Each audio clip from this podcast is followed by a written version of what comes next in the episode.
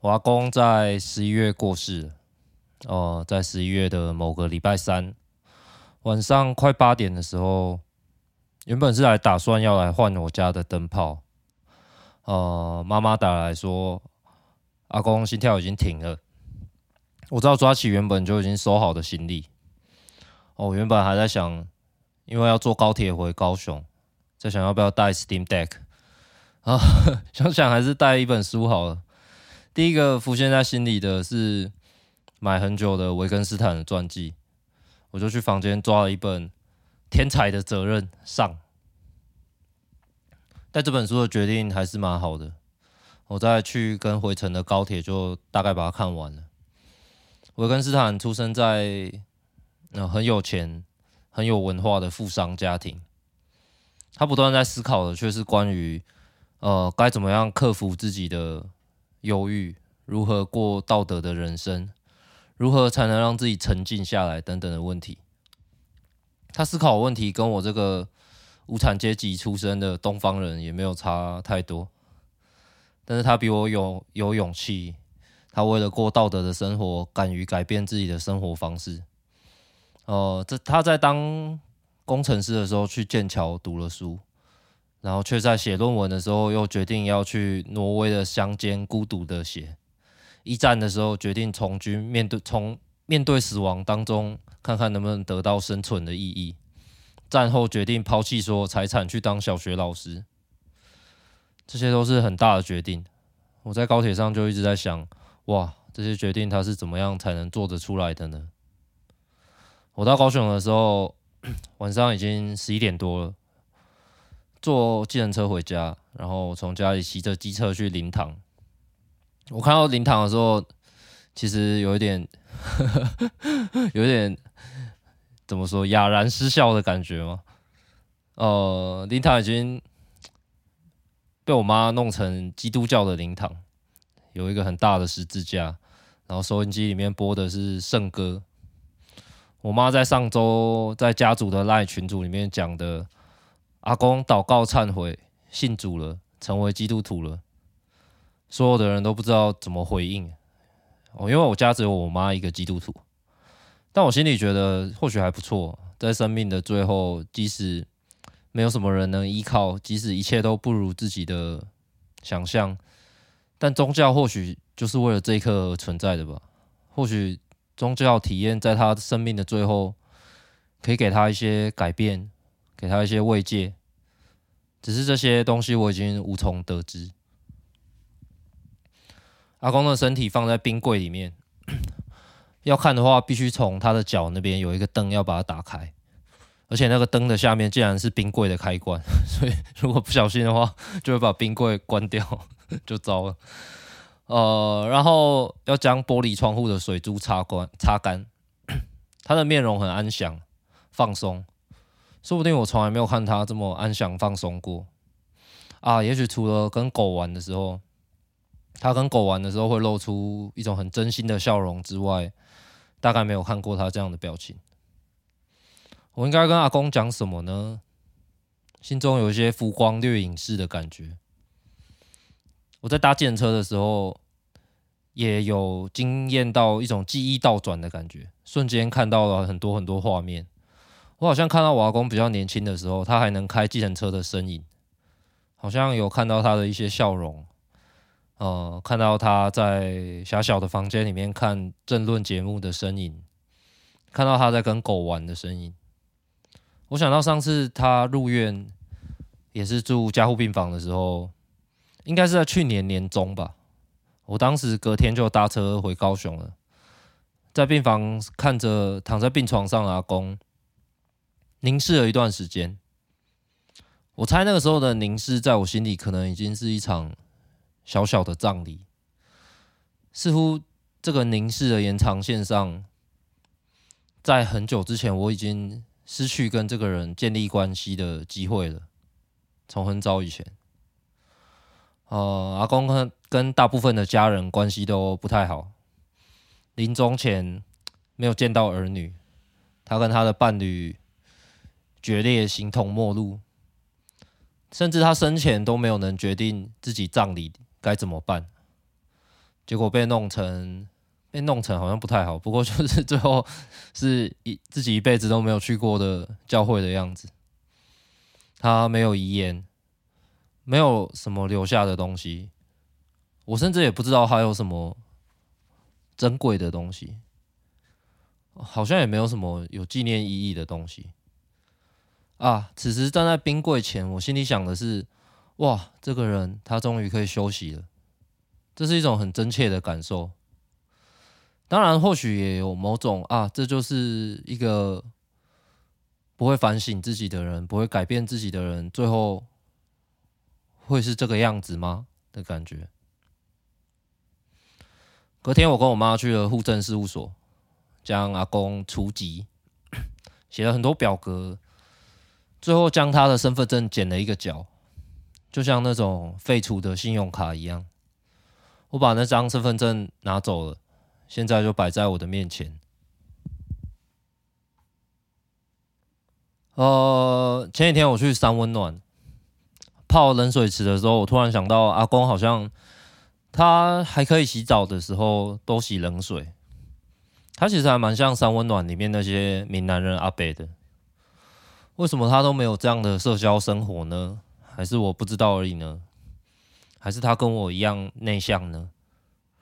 如果我要做一集下大雨来找我来谈论他，我可以说些什么呢？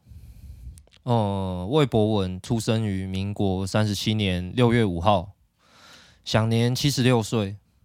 他在台南盐水的一个农家出生，排行第九。阿公跟阿妈应该是非常早就结婚了。可能十九甚至十八岁就生我爸，为什么会从台南搬到高雄呢？我拼凑起来，可能是当时高雄正在进行重工业的转型，所以吸纳了很多周边县市的劳动力。哦、后来我就只知道他曾经做过五金，甚至好像手还蛮巧的，还设计过一些机器。是做什么的机器呢？可能是黑手转头家。他当了一阵子的老板，在凯旋路拥有一间透天。直到我爸结婚的时候，应该家里都还是经济无虞的状态。那这个时候的事情，我只能由周围的人讲的话来拼凑。我仔细想想，我应该从来没有听他讲过任何关于自己的具体的事情，只有一些抽象的对自己的称赞与道德准则而已。呃，他跟家人的关系应该不是很好。我爸跟我姑姑都被他揍过，我爸好像还被吊起来打过。这可能也是导致我爸后来叛逆的一个很大的原因吧。我有印象以来，我爸就非常讨厌我阿公，应该听我爸讲了不少阿公的坏话。不过他们老弱残以后，竟然又联合起来变成同一个阵线，这点其实也很妙。呃，再来就是当他经济稳定以后，他就开始签六合彩，因为签六合彩欠债，欠了不少钱，好像有很多人当时去家里讨债。据说他当时躲在房间里面出不了门，都是我阿妈去处理。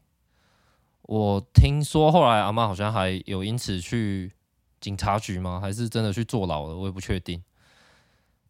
后来因为这些债务，房子卖了。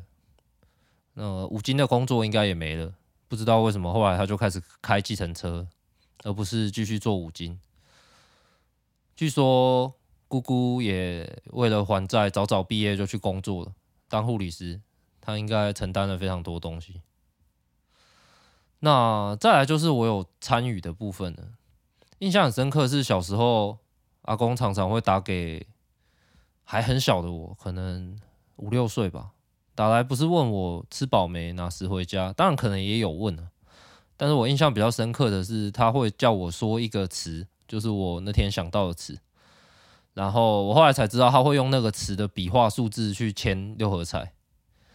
那我回想起来，我觉得这件事很讨厌，但是我当时其实不知道为什么，甚至我也不知道自己觉得讨厌吧。嗯，阿公曾经带我们去过垦丁玩。哦、可能是唯一一次我家的家族出游，我记得我在垦丁看到很大的板根，树的那个板根。那我那时候心里就想，哇，是小百科里面写过的东西。我记得我玩的很开心。还有一个记忆是在一间很窄的公寓。小学有一年我，我我跟我弟在那间公寓，每天都很无聊。我们在等阿嬷下班，我阿嬷当时可应该是在做看护吧。那我们无聊到把电视节目的顺序全部都背起来。那阿公呢？他在干嘛？好像没有住在那间公寓。他们当时可能是分居吧。我记得那阵子，阿公好像怀疑我阿妈出轨，每天都在大吼大叫、堵人啊、拍照什么的。当时我的感觉是什么呢？我觉得我好像没有办法同理，也没有办法相信他的故事。更极端的说，我可能也不觉得这件事有什么重要的。后来我阿嬷赚了一点钱，买了房子，竟然把阿公接回来了。那条件是他不能再使用暴力。啊，说真的，他也确实遵守了。除了某种程度的言语暴力之外，我其实没有再来看过他动手打人。呃，高中我搬回高雄的透天了，我住在第三层楼，我就住在阿公对面的房间。他有的时候会开门跟我讲话，通常是关心我吃饱了没啊，在干嘛。有的时候放学的时候会来接我。高中的时候，我忘记为什么了，我好像跟他大吵一架，然后我最后觉得蛮内疚的，我传了简讯道歉。但是后来我们也没有聊过这件事。然后偶尔会泡茶，喜欢狗，喜欢家里的车，他很喜欢洗车，还有摩托车。嗯、跟我爸应该是形同陌路，不讲话。我不了解他。据说他开计程车的时候有酒驾过、打架过，牙齿都被揍掉。赌博好像也输钱，或许他赌博也成瘾了。阿嬷说他还伙同朋友想要来骗他的钱过。这件事发生在什么时候呢？哦、后来我爸也出了各种各样的事情，但是他似乎也没有很直接的参与，他是站在一个距离外。观看吗？他渐渐的老了，好像是六十七岁吗？他宣布他自己退休了，把车卖了，决然一生，好像只剩卖车的五万块。渐渐他开始肺病，COPD，慢性阻塞性肺病越来越喘，渐渐的卧床，开始进出医院，开始失智，开始跟我阿妈关系更差。每天大吼大叫，觉得所有的人都背叛他，想要害他，这其实是失智的一个症状吧？不确定。这段时间我也跟他起过几次冲突，但感觉就是我没办法跟这个人进行什么有意义的交流，他没办法理解我的任何的想法。在最后这段时光里，他似乎谈了一场恋爱。记得今年八月的时候，他还打电话来跟我要钱，应该是为了给他当时的看护。我觉得很烦，我之后就一阵子没有接他电话。有一天蛮晚的，十一点多吧，他打电话给给我，我接起来了。他没有说钱的事情，语气蛮柔软的，有点悲伤的感觉。他说以为我不会再接他电话了，那我就说我只是最近比较忙。接下来就是跟以前一样的对话，叫我要多回去啊。即使我回去，他也不会跟我说什么话。叫我要带女朋友回去啊。不过他第一次见面的时候，就对 乌迪讲了非常不礼貌的话。我说好，然后就是最后一次看到他，因为看护的离开，他非常的生气，大吼大叫，狂骂我阿妈。我也不知道说什么。晚上想说约个全家去吃个饭吧，因为他太喘了，所以没有来。哦、呃，当时应该是吃日本料理，我外带了一些东西回去，然后我就离开。葬礼结束了，有种看了一场 大佛普拉斯这个电影的那种黑色电影的感觉，好像是一种充满了感情的黑色幽默吗？乌迪有来跟我一起参加葬礼，我觉得很有趣的是，这种黑色幽默在场可能只有我们两个能懂吧，我也不知道怎么说，或许或者说可能只有我们两个可以因为这种黑色幽默而笑得出来。哦、在那个瞬间，我突然懂了，我一直在原生家庭里面觉得我自己缺乏的是什么，可能就是有人能在场跟我一起共同感受到这种感觉。真正看到我的处境与我的反应，能够了解到我在做什么，能够让我知道，哦，我不是一个人孤独的对着世界大吼，有种生命出现了连结的感觉。哦，原来我想要的是这个。我想到我有有一种痛苦是我一直在承承受的，就是我在对自己家人感到不满的同时。我还要跟别人说明为什么我要为这些家人做这么多，花这么多钱，好像在做某种自我矛盾的事情，又好像在服某种传统孝道的劳役。但我其实真的都没有这么想，我只是真心的觉得我应该要这样做。我不想被误认成孝子，也不想要被质疑我的行为。我也不是不能被质疑，只是在质疑之前，想先被理解。这种理解可能就是我在原生家庭里面没有得到过的。我总是我总是得同时扮演着很多的角色，但我又无法假装，我只能说真话，形成一种很奇怪的张力。我总是把真话或者说很难听的话，很直接的就讲出来，但我又好像会一直持续的帮忙。总之，获得理解是我那天觉得感动的时刻。葬礼是妈找的，呃，是他的教会的牧师跟小组，应该是蛮临时的。看起来我妈可能只有跟他们说尽量简单办就好。不过最后有一首是我妈想唱的歌，那首歌是在阿公过世的时候开始浮现在我妈的脑海里面。但教会的人似乎是对这首歌不太熟，是一首三拍华尔兹的歌。然后它的起音是从第三拍开始，也有很多的三连音。然后 教会的人他从来没有在对的时机唱进来过，每次都 每次都慢了可能半拍到一拍，三连音也有点乱七八糟。那台下应该是没有基督徒吧？倒是有几个我阿妈慈济的朋友，场面就蛮黑色幽默的，的确是哇大佛普拉斯的感觉。我一直讲大佛普拉斯。好像有点不礼貌。呃，在讲道中，牧师给我的感觉是他都在讲自己的事。呃，他自己确实取得同意将阿公受洗了。自己虽然只有见到这一面而已，但之后会再去上帝那边再见面吧。等等等等，仿佛跟台下的人好像一点关系也没有。就是我对于葬礼。我还以为会有回顾这个人的一生，或是请一些心有所感的家属上台讲话之类的场面。那我听完他的，那算讲道吗？就是一个仪式以后，确实觉得哇，就这样，有点好像有点夸张。但心里说老实说，说老实话，也有一种哇，若是真的要回顾我阿公的一生，要么会好像硬要讲好话，显得很虚假。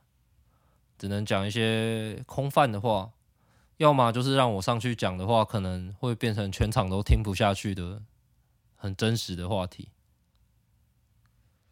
但我觉得那个真实里面才能呈现出这个人。如果是让我来讲的话，我希望是让大家知道这个人真的活过。他可能干了不少不是很好的事，但他就是个普通人。他有他的感情，有他的家人，这些东西一如世上所有的家庭一样复杂。他没有很高尚，但他也没有真的就低贱到哪里去，就是一个人类生命的逝去。我们从中可以看到各种人类的有限性与人性，但就跟其他所有的人一样，是值得我们花我们花一点时间去感受跟送别的。捡骨的时候捡了三块到盒子里，说阿公搬新家哦。这个时候不能跟他说再见，要说拜拜。骨灰罐其实蛮重的，所有的人都很担心 我会打破，但我其实有在运动，其实对我来说不是什么大不了重量。一个人的身体经过烈火焚烧之后，转化成了一个罐子，有一种很奇妙的感觉。将骨灰罐搬到灵骨塔里面，姑姑接到电话，是他一个会通灵的朋友紧急打来的。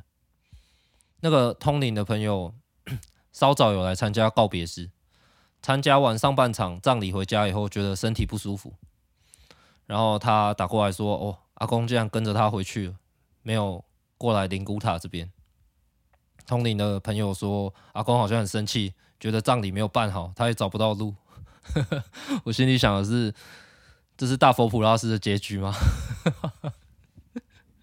所以我想说，在这集里面，就像是我个人为我阿公举办的告别式，希望办完以后，阿公可以离开姑姑的那位通灵朋友。在成长的过程里面，我花了蛮多的时间去问家人到底以前发生过什么事，他们是从哪里来的啊？过着怎么样的生活啊？现在的生活是怎么形成的？我当时其实也不是很清楚我自己的动机到底是什么，也许就是很模糊的想要寻找关于自己的源头是什么之类的。所以我现在好像可以讲出稍微的讲出记录。阿公的人生，我并不是为了要谴责他，也不是为了要提取什么道德教训。会不会就只是很单纯的，只有我能做这件事？即使是这样的人生，我也很想把它讲出来。好像在这些故事、经历、回忆的诉说里面，关系才会有一个据点吗？是的。好像是我跟他的关系的问题。想到火化之前，我最后想到的一句话是：很高兴认识你。就是我能回顾我所记得的阿公，这些回忆与我之间的关系，我曾经的感受，现在的感受之后，我还是能够说出很高兴认识你。这好像是最重要的。阿公过世以后，好像常常在我心中出现的是他走路的画面。他常穿着宽大的西装裤与衬衫，走路的姿势蛮果断的。我觉得那个姿势还蛮好看的。他的笑容也还蛮可爱的，是从眼睛开始笑的那种。